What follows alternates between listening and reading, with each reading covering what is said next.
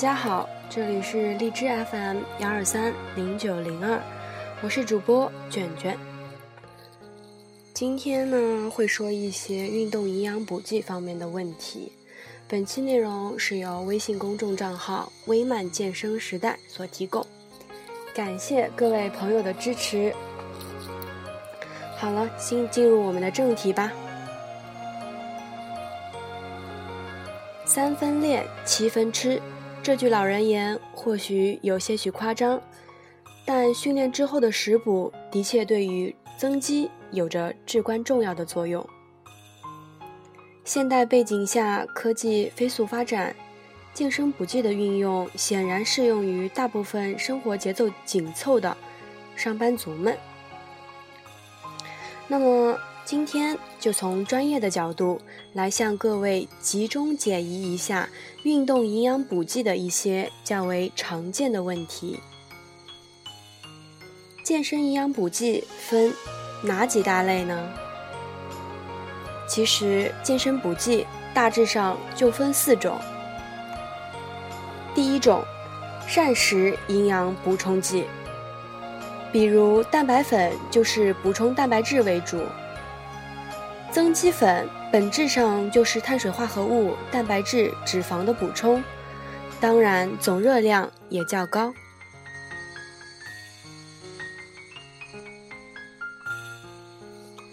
第二种营养强化剂，比如肌酸，因为饮食中摄入的氨基酸在自身合成肌酸的量有限。所以，一些力量训练者可以通过肌酸来增加体内的肌酸值。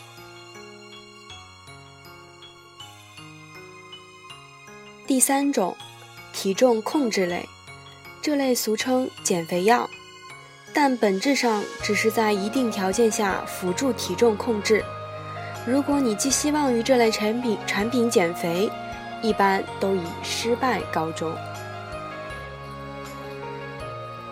第四种安慰剂，健身补剂里面安慰剂很多种，比较常见的就是把前几种当中的营养素混合，然后起个拉风的名字，让你感觉一是一个新科技产品，实际上只是一个新的商品，比如把 BCAA 支链氨基酸和一种微量元素补充剂混合到一起，然后叫起个什么肌肉推进因子。这样的例子很多。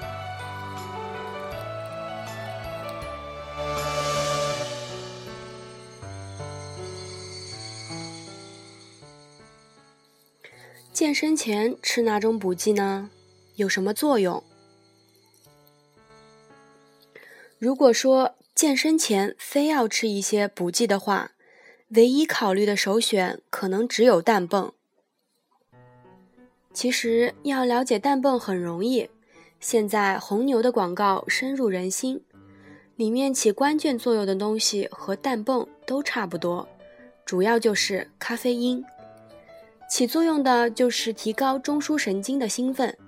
这样做的好处是，好处是你可以在训练中更兴奋一些，而且会让糖消耗进入一个节能模式，就是说在针对一些耐力的项目中。有可能会坚持时间长一些，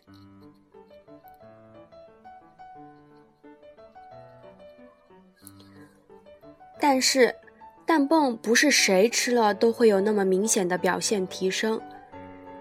毕竟这不是甲基苯丙胺，而且吃了氮泵并不代表变成超人。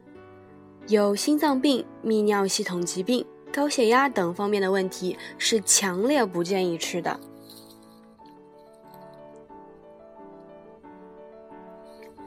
其他备选的，比如训练前蛋白粉，这类属于比较鸡肋的产品，实际上本质上就是蛋白质，只是换了个包装。有些良心企业可能会添加一些氨基酸，起作用也只是补充蛋白质。备选二还有氨基酸冲饮，本质上补充蛋白质和补充氨基酸没有什么区别。但是喝不喝不会对训练结果产生什么决定性影响所以我们刚才叫它们鸡肋型产品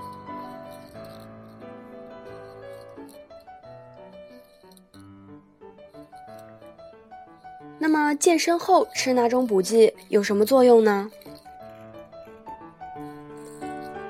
这个回答也许会被很多同行喷只因回答太真。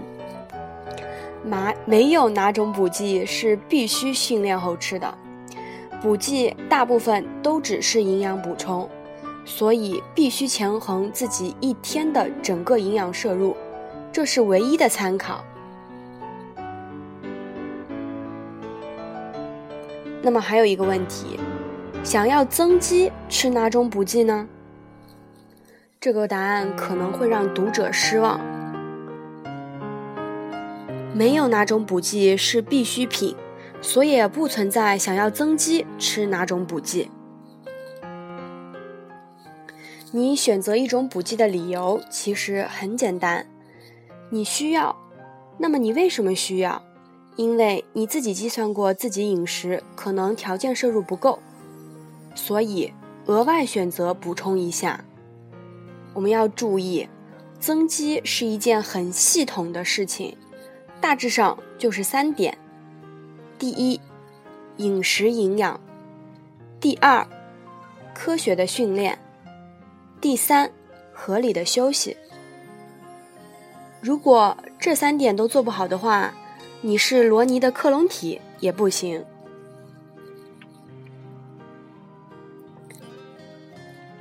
有人问：早上空腹有氧需要吃补剂吗？如果需要，吃哪种比较好？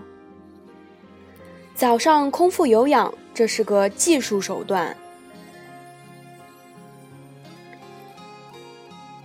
比较常见于职业健美运动员备赛。他们通常会在三个月内把皮脂减少到最低，这就需要更多的消耗热量，所以他们会选择早上有氧。一般职业选手会在这个时候吃一些支链氨基酸。但是对于普通的健身爱好者来说，看自己的选择了。如果你的肌肉量很大，有氧强度很大，可以适当。补充一些支链氨基酸，因为早上空腹有氧是否适合普通健身人群，或者是否有推广的意义，还有待商榷。所以，还不如在不影响自己工作生活的同时，合理的安排饮食和作息，集中一次训练。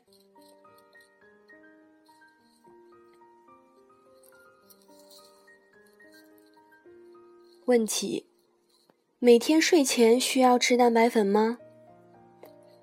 我们要注意，什么时候吃蛋白粉都只是需要考虑两点：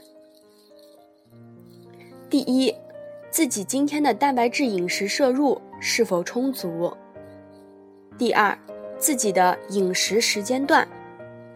所以，睡前吃不吃蛋白粉这个问题，完全全取决于前面两点。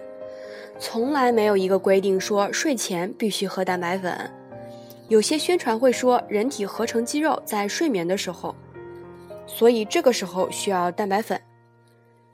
但是你是否想过，这个时候需要蛋白质，你睡前就必须得喝蛋白粉吗？你之前摄入的蛋白质都哪儿去了？所以有些时候，作为健友要懂得常识。判断不能被真假参半的信息给骗了。那么，哪些人群不需要吃蛋白粉，或者哪些人群需要控制蛋白蛋白质的摄入量？